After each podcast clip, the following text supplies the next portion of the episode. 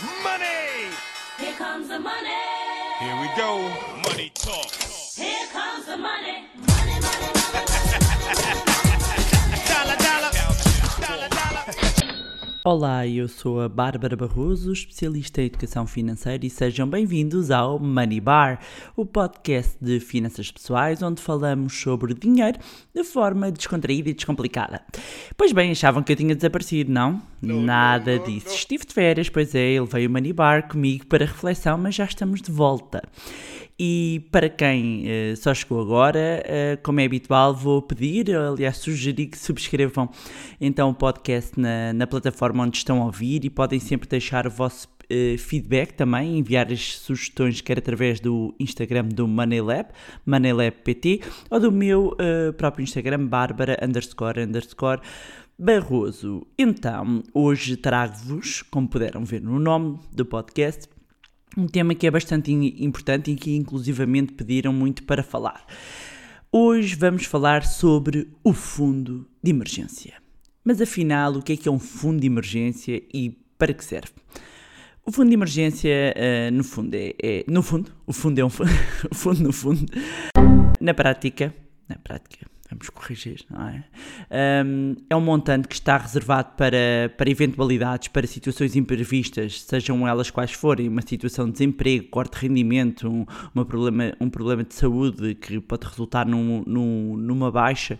Ah, portanto, pode ser visto como uma quantia que é necessária para eh, ajudá-lo a superar este eh, período imprevisto e mais complicado eh, de forma mais tranquila em termos ahm, financeiros. Afinal de contas, como diz o ditado, mais vale prevenir ahm, do que remediar. Portanto, nós eh, termos algum montante de parte, digamos, ahm, um, um valor que está reservado exclusivamente para emergências, daí chamar-se fundo de emergência. Aliás, há- há- agora está-me a recordar que eu há uns anos vi um milheiro super giro que eu depois não, não consegui comprar, que era exatamente como aquele. hum, como, como aqueles quadros do quebrar em caso de incêndio, neste caso era quebrar em caso de emergência, portanto seria assim um milheiro para o fundo de emergência. Mas uma das dúvidas hum, frequentes é quanto é que eu devo ter, então, eh, qual é que é o valor e o montante a ter no fundo de emergência. E as boas práticas das finanças pessoais recomendam que se deva ter eh, um- o valor correspondente hum, à cobertura entre seis meses a um ano de despesas mensais, ou seja, devemos ter o suficiente para cobrir seis meses a um ano das despesas hum, mensais. E este ponto eh, é importante. hum, aliás, para este ponto é importante fazer então um, um planeamento financeiro, ou seja, ou melhor, termos aqui um mapa de fluxo financeiro com as entradas e saídas de dinheiro para nós avaliarmos então quanto é que necessitamos por mês para os nossos custos essenciais, para os nossos custos fixos e ter uma ideia, mesmo os custos variáveis, nós conseguimos fazer uma média hum, para termos então uma fotografia de, ok, eu por mês preciso para as minhas despesas de X. E eh, porque é que é importante, pelo menos, fazer-se esta contabilização ao detalhe hum, de- das despesas e das receitas? Porque quase sempre, quando, quando converso com as pessoas, as pessoas têm uma ideia de quanto é que gastam, têm uma ideia de quanto é que gastam em cada categoria, mas da ideia ao valor muitas vezes existe um, um grande diferencial. E a única forma de nós termos então uma fotografia real e sabermos com exatidão quanto é que gastamos em cada categoria que nos permita até fazer alguns ajustamentos é fazermos então, isto é vulgarmente eh, chamado como orçamento, mas um orçamento não é isto. Um orçamento é quando nós estabelecemos então limites para cada uma das categorias. Isto é um mapa de receitas e despesas eh, que nos vai dar esta, eh, esta fotografia. Portanto, nós precisamos ter, saber o montante e depois, a partir daí, dar-nos então o cálculo eh, de quanto é que precisamos e multiplicarmos por 6 ou por 12. Um, e, e, termos esse valor assegurado de, de, parte e dizerem muitas vezes, muitas vezes, ah, mas Bárbara, isso é, é muito difícil.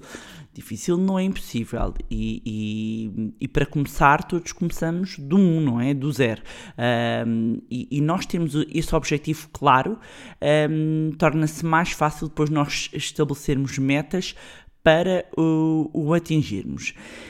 A questão seguinte Agora, sabendo, ok, ter um fundo de emergência uh, para situações imprevistas, uh, já sei quanto é que eu tenho. Vamos imaginar que eu tenho despesas, vou, vou dizer estes números redondos para serem mais fáceis, que eu tenho mil euros de despesas por mês, portanto preciso entre 6 mil a 12 mil euros. Claro, quanto melhor, quanto maior o montante que eu tiver de lado, uh, uh, mais confortável posso estar perante situações imprevistas. Portanto, vamos imaginar os 12 mil euros, eu já tenho esse objetivo.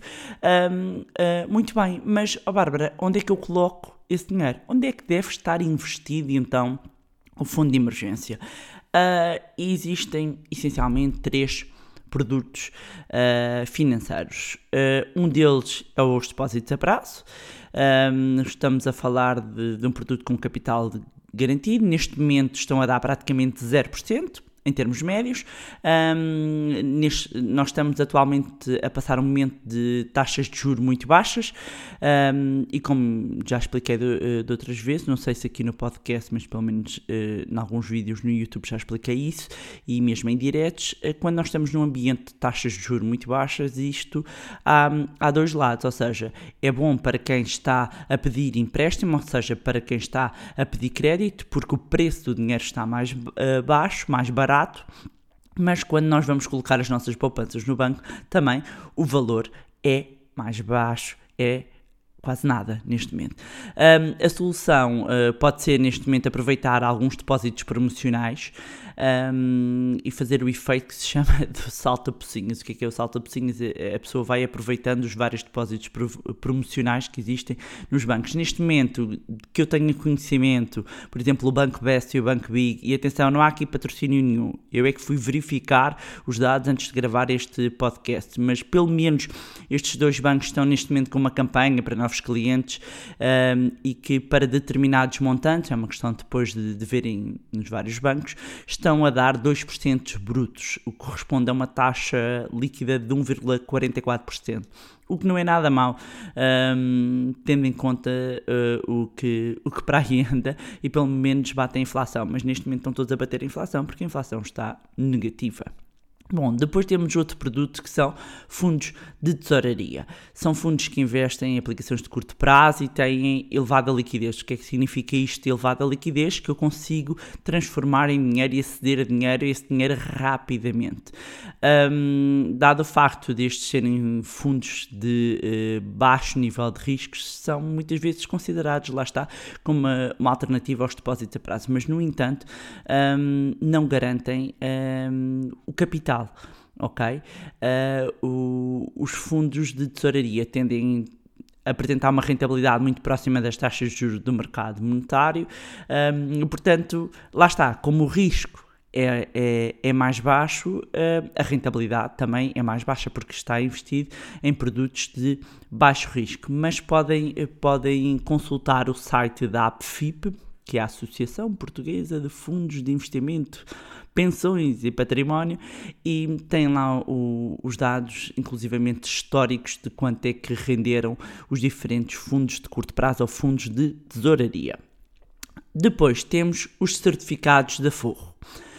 Os certificados de aforro, atenção, não é os certificados do Tesouro Poupança Mais, é os certificados de aforro, os velhinhos certificados de aforro, que são instrumentos de dívida que foram criados com o objetivo de, de, de captar as poupanças de, das famílias. E que, em termos práticos, nós estamos a falar de emprestar dinheiro ao Estado. Portanto, aqui o risco é do país falir. O valor mínimo para investir são 100 euros e, neste caso, este produto tem capital garantido. Uh, e eu fui verificar a taxa de juro bruta para novas subscrições uh, dos certificados da Forra da série E, série é, é de Espanha, uh, para agosto de 2019 está fixado em 0,629%, 0,629%. E podem ver isto tudo no site do IGCP, que é um instituto que gera a dívida pública. Uh, os certificados da FUR têm a particularidade de, além da taxa de juros resultar de uma média de Euribor mais um 1%, oferece ainda prémios de permanência de 0,5% no início do segundo ano, uh, do início do segundo ano ao final do quinto, e do início e 1% do início do sexto ano ao final do décimo ano. Estamos a falar daqui de um produto com horizonte temporal de 10 anos. Tem aqui uma particularidade, é que algumas, algumas pessoas já têm alguma literacia financeira que podem achar estranho, já vou explicar, porque os certificados da Forros só se pode movimentar o dinheiro ao final de 3 meses. Portanto, aqui a questão da liquidez está condicionada a 3 meses, mas ultrapassando um, esse prazo é um produto a considerar. O que é que acontece muitas vezes é um, aproveitar-se quando se está a criar o fundo de emergência e se calhar a determinada altura, quando já tem os 6 meses assegurados, a partir dali um, começar a, a, colocar os restantes 6 meses no, no, nos certificados da Forro, porque se acontecer alguma coisa tem ali tem já os três meses garantidos, uh, percebem? Uh, e, outra estratégia que pode ser é, eu garanto os primeiros três meses, os três primeiros meses eu tenho no produto de acesso a total liquidez, seja num depósito a prazo, até podem fazer assim. Imaginem, aproveitam um depósito promocionado, atenção, porque às vezes os depósitos promocionais um, não permitem a mobilização, ou seja, ou então, calma, permitem a mobilização, mas eu perco esse juro promocional, ok? Portanto, tem que verificar isso, uh, se podem, uh, uh, se é um depósito, por exemplo, a 3 meses, se o podem mobilizar ou não. Mas imaginando, têm um depósito a 3 meses e ao final de terem estes 3 meses garantidos, ok? Ou o depósito até pode ser a um, a um ano, a seis meses. Aqui a questão é, quando vocês já tiverem, vou pegar aqui nos mil euros para ajudar a perceber. Tínhamos falado dos mil euros de despesas, portanto eu tenho que ter no total 12 mil, ok? Vamos imaginar que eu já tenho 3 mil assegurados no meu fundo de emergência. O que é que isso significa? Que uma vez que eu já tenho os 3 mil, a minha poupança seguinte eu posso colocá-la nos certificados da Forra e depois dos 3 ou 6, quando eu já tiver os 6, os seis meses, os 6 mil euros, eu então já posso colocar os outros 3. Ou seja, percebem porquê?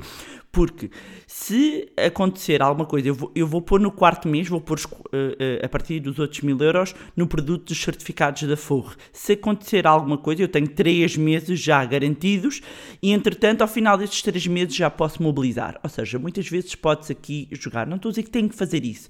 Uh, o que eu vos estou a explicar é as alternativas que, que existem perante a situação de taxas de juros muito baixas. Um, para, para se conseguir aproveitar aqui alguma rentabilidade. Mas há aqui um ponto importante que eu vou frisar. Aliás, Warren Buffett diz que uh, tem duas regras relativamente aos investimentos e que para mim fazem, fazem ainda mais sentido quando falamos de fundo de emergência. E as duas regras são: regra número 1, um, nunca perca dinheiro, regra número 2, Nunca se esqueça da regra número 1. Um. Portanto, para o fundo de emergência, e era aqui que eu queria chegar, os pontos essenciais, ou digamos as premissas, são ter o dinheiro seguro, com liquidez e baixo risco. Ou seja, o foco não é tanto a rentabilidade. Claro que o ideal será sempre bater a inflação, mas mesmo que não consiga, o foco aqui é ter uh, uh, é o dinheiro não ter risco de o perder e ter liquidez. Por exemplo, se eu tiver em ações até posso ter liquidez, porque o mercado é líquido, ou seja, eu consigo dar ordem de, de venda e ter o dinheiro em minha conta rapidamente, mas estou sujeito às flutuações do mercado. Se eu apanho um aumento do mercado, de repente eu perco dinheiro. Portanto, eu achava que tinha X meses assegurados e de repente tenho menos. Depois, se eu resolver, por exemplo, aplicar tudo numa casa e depois quiser vender, ou seja, transformar rapidamente em dinheiro, não consigo. Ou seja, uh, voltando aqui e sistematizando, a questão da segurança e da liquidez é preponderante e é mais importante quando falamos do fundo de emergência do que a rentabilidade em si. Depois, como começar a criar um? Quanto é que eu poupo por, por mês? Uh, quando falamos do fundo de emergência, a prioridade, uh, esta, digamos, é a prioridade em termos financeiros. E eu vou explicar aqui. Antes de começarem sequer a pensar em atingir a liberdade financeira, viver numa ilha paradisíaca, na reforma, uh, precisa de se preparar para imprevistos. Não faz sentido ter o dinheiro todo colocado, por exemplo, em produtos para reforma e depois não ter a capacidade para fazer face a uma situação de emergência ou imprevisto. Querem um exemplo prático? Eu dou-vos. Uh, aliás, aconteceu em plena crise e até levou a uma alteração legislativa em 2013. E estou a falar do quê? Estou a falar do facto de se ter mudado a lei nos planos de poupança-reforma para estes poderem ser utilizados para pagar a casa. E porquê que isto aconteceu, meus amigos? Porque as pessoas, algumas pessoas, vamos imaginar, colocaram todas as fichas, todo o seu dinheiro nos PPRs. Seja porque foram atrás dos benefícios fiscais, seja porque uh, nos tempos áureos uh, uh, do produto os bancos havia uma grande pressão. E atenção, eu não estou a dizer que o produto é mau, nada disso. Aliás, um parênteses, se quiserem que fale só de PPR, deixem no comentário hashtag PPR. Mas voltando, os PPRs, uh, retirando algumas situações particulares, seja de morte, desemprego involuntário de longa duração, etc., uh, sempre só puderam ser mobilizados na idade da reforma. Ou seja, as pessoas uh, colocaram o seu dinheiro e o dinheiro acabava por ficar, digamos, trancado até à idade da reforma. E na crise, em plena crise, com os cortes de rendimentos, desemprego dos cônjuges, ou seja, bastava um elemento do, do casal ficar desempregado, um, que de repente isso levava a uma ruptura financeira da família. Havia casos de pessoas que estavam a ficar sem capacidade financeira para pagar a casa porque não tinham liquidez, não é? Perderam o seu fluxo de dinheiro, não tinham dinheiro para as despesas do dia a dia, mas depois tinham 50, 100, 200 mil euros, por exemplo, num PPR. Portanto, imaginem o que é, que é uma pessoa viver sem capacidade para viver todos os meses, mas com 50 ou 100 mil euros no PPR. Vai daí para travar estas situações de entrega de casa, alterou-se a lei. E onde é que eu quero chegar com isto? Já estão a ver, não já? Se estas pessoas tivessem constituído um fundo de emergência, pelo menos tinham assegurado seis meses a um ano para se restabelecerem antes de irem mexer naquelas poupanças. E estou a falar dos que tinham, porque os que não tinham, ainda pior. Ok? Uh, por isso, prioridade número um: constituição de um fundo de emergência.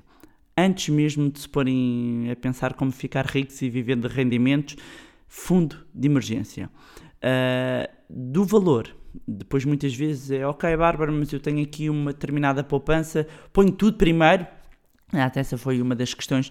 Eu defino um valor que vou poupar, ponho todo esse, esse dinheiro no fundo de emergência, em primeiro lugar.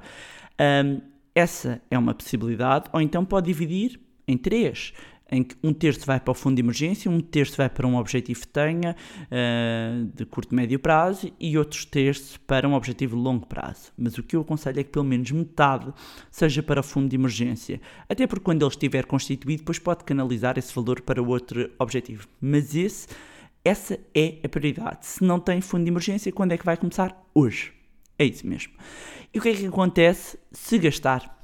Precisou para utilizar para uma emergência? Não há problema, é para isso que ele serve, não é? Agora, tem de voltar a, a, a formá-lo, ou seja, a repor novamente. Portanto, nesta altura, quando se recolheu, quando se recorreu, assim que é, ao fundo de emergência, voltamos uh, a olhar para o nosso mapa de fluxo de entradas e saídas de dinheiro, verificar que mudanças até podemos conseguir fazer para repormos mais rapidamente o fundo de emergência e garantirmos que estamos prontos para enfrentar os próximos imprevistos financeiros que esperamos que não venham. Depois de montar o fundo de emergência, qual é que é o próximo passo? Uh, portanto, imaginando que vocês já constituíram o vosso fundo de emergência, já podem começar a pensar onde investir outras situações, outros objetivos para os quais vocês vão investir as vossas poupanças. Mas aí é o next step, é, é, é, necessário conhecer o perfil do investidor de modo a compreender a vossa tolerância ao risco. Se quiserem que fale disso, coloquem hashtag perfil de investidor. Uh, até porque é aqui que muitas vezes gera alguma confusão entre expectativas de rentabilidade e o risco que estamos, a dispostos, que estamos dispostos a correr com o dinheiro. Mas isso terá de ficar para um próximo momento. E pronto, era isto que eu tinha para vos trazer uh, hoje em mais um episódio do Money Bar. Um, se ainda não constituíram o vosso fundo de emergência, comecem já um, a fazê-lo. Let's do it. Não se esqueçam então de subscrever este podcast, podcast, deixarem o vosso feedback nas redes, nomeadamente no Instagram, e encontramos então no próximo episódio do Money Bar. Money! Here comes the money. Here we go. Money talk.